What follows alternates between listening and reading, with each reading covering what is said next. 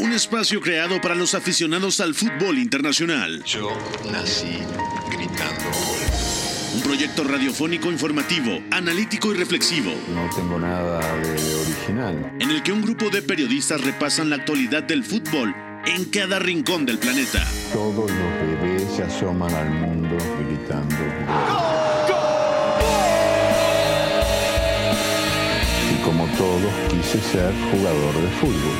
He sido el peor pata de palo que se ha visto en los campitos de mi país. Arranca Catenacho W, la casa del fútbol internacional.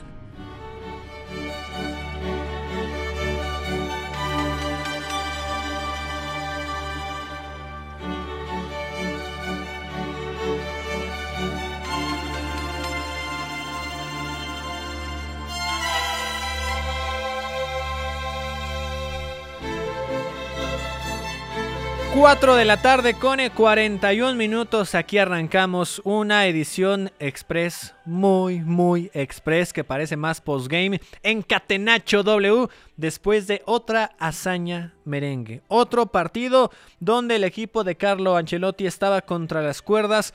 Estaba en una situación inmejorable el equipo de Pep Guardiola para creer que ya habían sentenciado por fin a un Real Madrid que tiene no sé cuántas vidas en Champions League. En la Copa del Rey cayó, fue eliminado como tal, en la liga no tuvo rival, fue una contienda prácticamente de un solo equipo, por ahí Sevilla trató de plantar cara en algún momento, después Barcelona tuvo un repunte, pero realmente nunca estuvieron medianamente cerca siquiera de, de, poder llevarse la liga. Ahora, en esta Champions League, después de perder 4 por 3 la ida, logran un 3 por 1 en esta vuelta, incluida ya la prórroga, porque se había ido abajo en el marcador.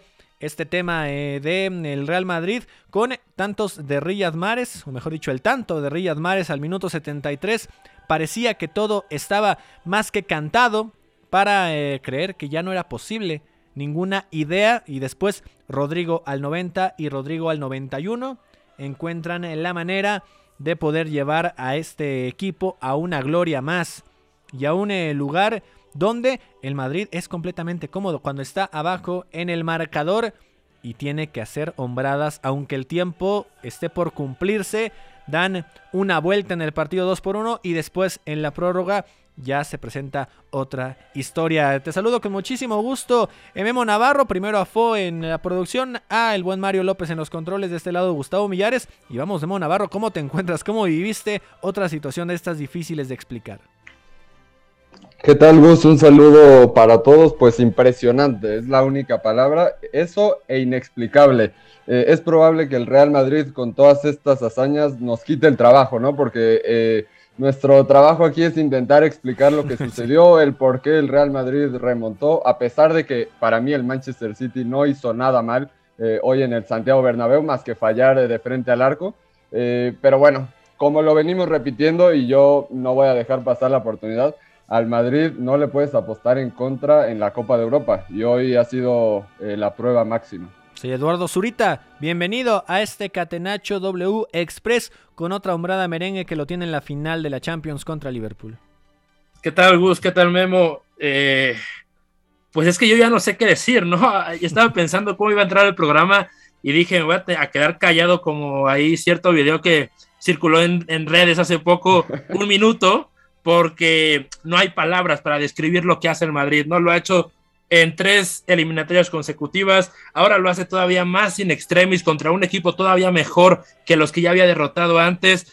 Eh, la verdad es que yo ahorita no, no o sea, no, no, tengo, no tengo ganas de ponerme a analizar después de aspecto emotivo que, que está alrededor de todo esto, ¿no? La, como dice Memo, tenemos un programa de radio en el que tenemos que participar y conversar un poco, pero con lo que te tienes que quedar un poco más es con, con lo que es el Madrid como institución, como club, como filosofía, y que un poco inexplicable y un poco por todo eso, siempre le hace sacar este tipo de partidos. Vamos a meternos de lleno con esta victoria 3 por 1 del Real Madrid que dejó el global 6-5 en contra del City en las semifinales de la Champions League. UEFA Champions League. La del fútbol internacional. Catenacho W. Tocando para Rodri y este para Bernardo Silva, ya en terreno del Real Madrid. En carrera el portugués, aquí viene Silva, tocó la pelota, gol, gol, gol, gol, gol. Aparece Mares en un servicio espléndido, en un toque sensacional y el disparo con toda la potencia digno de vencer a un gran arquero como Courtois. Los agarraron mal parados. Conduce 20, 30 metros la pelota Bernardo Gómez. Espera el arribo de Mares y le toca un balón espléndido y de esta manera el City está ganando el partido y se pone en chino para el Real Madrid. Ahí escuchábamos la narración del Padre Santo en ese primer tanto de Riyad Mahrez al minuto 73, después de un primer tiempo donde ambas escuadras, eh, Pep Guardiola y Carlo Ancelotti, se nulificaron en muchos lapsos, ¿no? Realmente se complicaron la existencia al grado de, cerrar espacios, de atacar con cierto eh, resguardo, de no buscar, en este caso, algo eh, diferente, pero termina por ser poco vistoso ese primer tiempo. Y después en el complemento llega ese tanto de Mares cuando el City fue creciendo. A lo mejor el Madrid fue mejor los primeros 5, 7, a lo mucho 10 minutos de la segunda parte. Llega Mares a clavar ese riflazo con la pierna izquierda venciendo a Courtois y todo parecía que había terminado, porque iban avanzando los minutos, notas que ya no está en el campo Casemiro, que se va Luka Modric y piensas que ya no hay forma, ¿no? Que Benzema difícilmente va a poder cambiar las cosas él solo ya con el cansancio que traía, pero Rodrigo, cuando parecía que ya no iba a poder hacer mucho, porque ingresa Rodrigo y después cae el gol de Mares, cuando ya no había aparentemente resquicios, es el que termina salvando con un doblete. Y a final de cuentas, una asistencia de Benzema y el segundo hasta de Asensio que roza antes que él ese remate con la cabeza y después impacta a Rodrigo. Cosas que podrían ser inverosímiles. Iñaki María, también eh, te saludo con muchísimo gusto. Dinos si ya te cayó el 20, diríamos en México, de lo que acaba de pasar, o si estás como nosotros, todavía tratando de, analizar, de hilar ideas para decir qué sucedió en la Champions League. Muy buenas, Gus. No lo sé, yo me estoy preguntando muchas cosas en este momento y una de ellas es qué pintamos nosotros aquí, que llamen a algún algún sociólogo, alguien que explique sucesos extraordinarios, porque yo por enésima vez no sé explicar cómo ha dado la vuelta hoy el Real Madrid y hoy más que contra el Paris Saint-Germain porque era menos tiempo y era una sensación de estar totalmente muerto y al final con dos centros eh, laterales, con dos jugadas casi eh, colgando balones a la olla, como decimos en el argot futbolístico español, le ha dado la vuelta al partido, se ha puesto por delante en lo mental y de ahí, de, del estado efervescente del Bernabéu, nadie baja al Real Madrid. Memo Navarro, difícilmente podríamos eh, decir, incluso en el primer tiempo y a lo mejor en los primeros, eh, los primeros instantes del segundo tiempo, que el City había tenido un buen partido. O sea, creo que también se había quedado corto, ¿no? Con base en lo que nos puede tener acostumbrados este equipo. Después después fue creciendo, ya en el tanto y a raíz del gol de Mares, creo que fue una versión más natural del City y es cuando menos entiendes cómo cuando ya el City estaba mejor asentado, con oportunidades de Grealish que no pudo concretar y que eran matar ya al Real Madrid, se encuentran con esos goles. El primero, Camavinga, encuentra muy bien el espacio, el movimiento de Benzema. Es importantísimo encontrar ese resquicio para después cederle a Rodrigo, donde sí se duerme la defensa del Manchester City.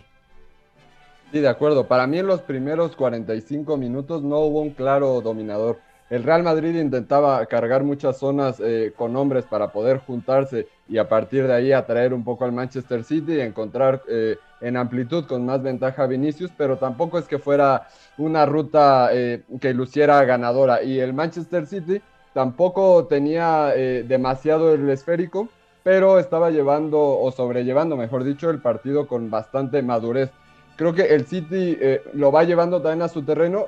El único lapso que, yo veo antes de esta vorágine de la que platicamos, donde el City empieza eh, a perder algunos arrestos, es al inicio del segundo tiempo, donde de, hecho Vinicius eh, se pierde una muy clara y que ahí el Real Madrid parece que se envalentona, pero rápidamente el, City vuelve a tomar el mando y con ese gol de Riyad Mahrez, con una gran jugada de Bernardo Silva, que para mí en estos 70 minutos fue el mejor del partido. Después ya podemos nombrar a, muchos intérpretes del equipo blanco.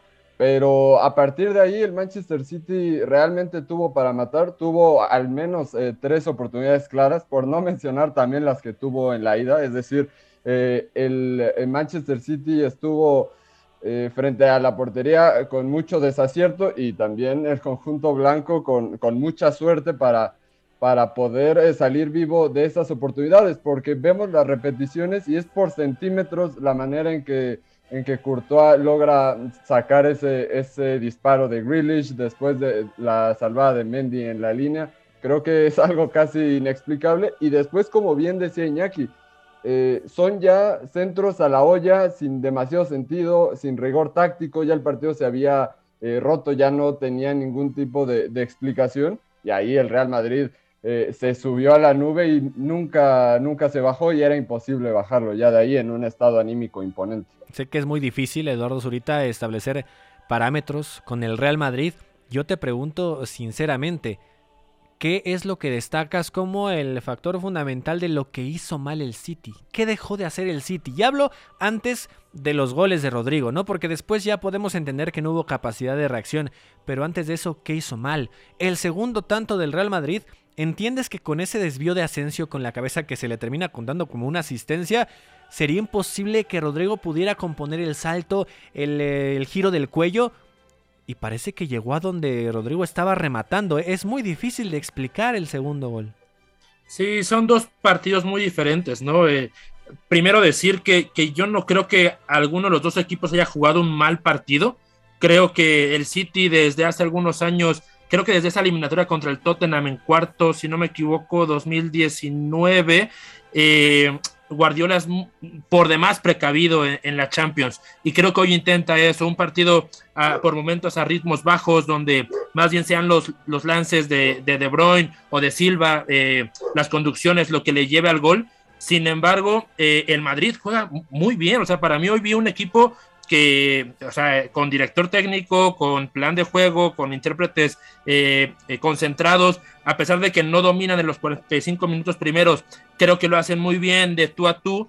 Y luego hay unos 10, yo diría que incluso hasta el 60, en donde quiero, si, si hay alguna forma de acomodar merecimientos, diría que los dos goles que consigue el Real Madrid al 90 los tuvo que haber conseguido en los primeros 60 y porque, porque lo hace de verdad eh, muy bien, se acerca mucho al área y creo que en el, primer tiempo falla una clara Benzema de cabeza, en el segundo Vinicius falla uno que hubiera sido un golazo en la primera jugada del segundo tiempo y Modric e incluso llega a fallar una recepción en, la media luna que era muy clara. Entonces, mm, creo que los dos hacen un gran partido, de verdad yo creo que es un partidazo el del día de hoy. Y luego nada más decir que en, la reacción, en, los, en el tiempo extra, sí me sorprende mucho eh, que la apuesta de Guardiola sea eh, subir a Bernardo Silva al extremo derecho. Entiendo que Marés, eh, por condición física o lesión o por lo que sea, ya no estaba, pero yo creo que necesitaba un mediocampista como es justamente el portugués, que juntara a todos, que diera tranquilidad. Y la verdad es que con Bernardo tan alejado, Mm, ya nunca hubo una idea clara conforme o para llegar al gol, ¿no? Creo que ya era difícil y sabíamos que el Madrid iba a pasar. Iñaki María, la respuesta de, de, Ancelotti de mandar a Rodrigo a la cancha hasta ese instante, ¿consideras que fue lo adecuado? Para nunca abalanzarse como locos al frente y que los tomaran mal parados, debió hacerlo antes. A final de cuentas, Rodrigo es el que resuelve el juego. Aquí el tema es que tenía pesos pesados sobre el campo. El primer cambio es Tony Cross, eh, retira a Luka Modric, creo que también antes del 90. En la prórroga retira a Karim Benzema y acaba metiendo a Jesús Vallejo, que creo que no llega a los cinco partidos jugados esta temporada. O sea, es un escándalo. Eh, en el sentido de que Ancelotti no se ha dejado guiar, no se ha casado absolutamente con nadie, ha tirado de sensaciones, eso que muchas veces se dice traen los cambios de casa, ha ido guiándose por sensaciones y ha metido a Rodrigo en el momento en el cual necesitaba instinto. Y eso Rodrigo además es que tiene un idilio con la Champions, eh, sus cifras en Champions no las tengo ahora mismo delante, pero multiplican por dos o por tres las cifras ligueras, o sea, es algo extrañísimo. Y bueno, pues a partir de ahí Rodrigo yo creo que los goles que mete, desde luego, eh, eh, carga la zona que tiene que cargar, es un extremo que acaba apareciendo en área, o sea, al fin y al cabo lo de Rodrigo hay que valorarlo, pero bueno, yo sobre todo le explico desde el clima, eh, desde cómo el Manchester City también recula, creo que para que llegue ese remate han tenido que pasar muchas más cosas y la mayoría, aquí hablamos mucho de táctica, hoy la mayoría es mental una vez más. Sí, simplemente también es actitud, es no bajar los brazos, es mentalidad y eso demuestra Real Madrid. Ya estamos llegando al final de esta edición Express. Memo Navarro, nos despedimos rápidamente. Habrá muchos días para platicar de esto, pero ¿qué sensación te deja el choque para la final? Eh, gracias Gus eh, y, a todos por escucharnos. Pues creo que eh, es imposible despedirnos de esta Champions, de esta fase eliminatoria de mejor manera y nos queda una final eh, donde tenemos otra vez a un equipo legendario como lo es el Real Madrid en esta competición, que llega eh, con este envión anímico eh, impresionante, y también a un Liverpool de Jürgen Klopp, que si de estado anímico, de intensidad y de fútbol sabe, pues seguramente plantará cara en París y vamos a tener una excelente final. Eduardo Zurita, nos despedimos, muchísimas gracias. Nos despedimos, Gus. Te dejo tres nombres que para mí marcan el partido: Bernardo Silva, Dani Carvajal, sorprendentemente. Bestial. Y lo, y lo que hace Camavinga cuando entra de recambio es un jugador con mucho futuro. Venga, Iñaki María, muchísimas gracias por estos 10 minutos de programa. Yo con la edad de Camavinga más o menos tenía mi segundo, tercer móvil y este va camino de, ganar una Champions siendo importante. Me uno a lo que ha dicho Zurita y meto además el de Nacho Fernández. Un día más se demuestra que los canteranos del Real Madrid están muy preparados para este tipo de, de escenario, que tienen mucha raza y que al final, aunque pareciera que Ancelotti tenía una plantilla corta, acaba jugando con todos y nadie desentona. Agradecemos a Fo en la producción, a Mario López en los controles. Se despide de ustedes a nombre de Pepe del Bosque, titular de ese espacio, Gustavo Millares. Nos vamos hasta la próxima mañana a platicar de Europa League. Hay una relación entre la práctica del cuerpo que se expresa en las manos y el cerebro, pero el fútbol ha suprimido esto, de modo que se trata fascinantemente de un ejercicio que nos devuelve en el tiempo a lo que fuimos en el origen, pero también una vez que nos aficionamos a este juego, nos regresa a la infancia, al niño que fuimos. Gracias por sintonizar Catenacho W. Entonces el fútbol es en ese sentido una maquinaria para regresar en el tiempo en un doble sentido. Por W Deportes, la frecuencia del fútbol internacional.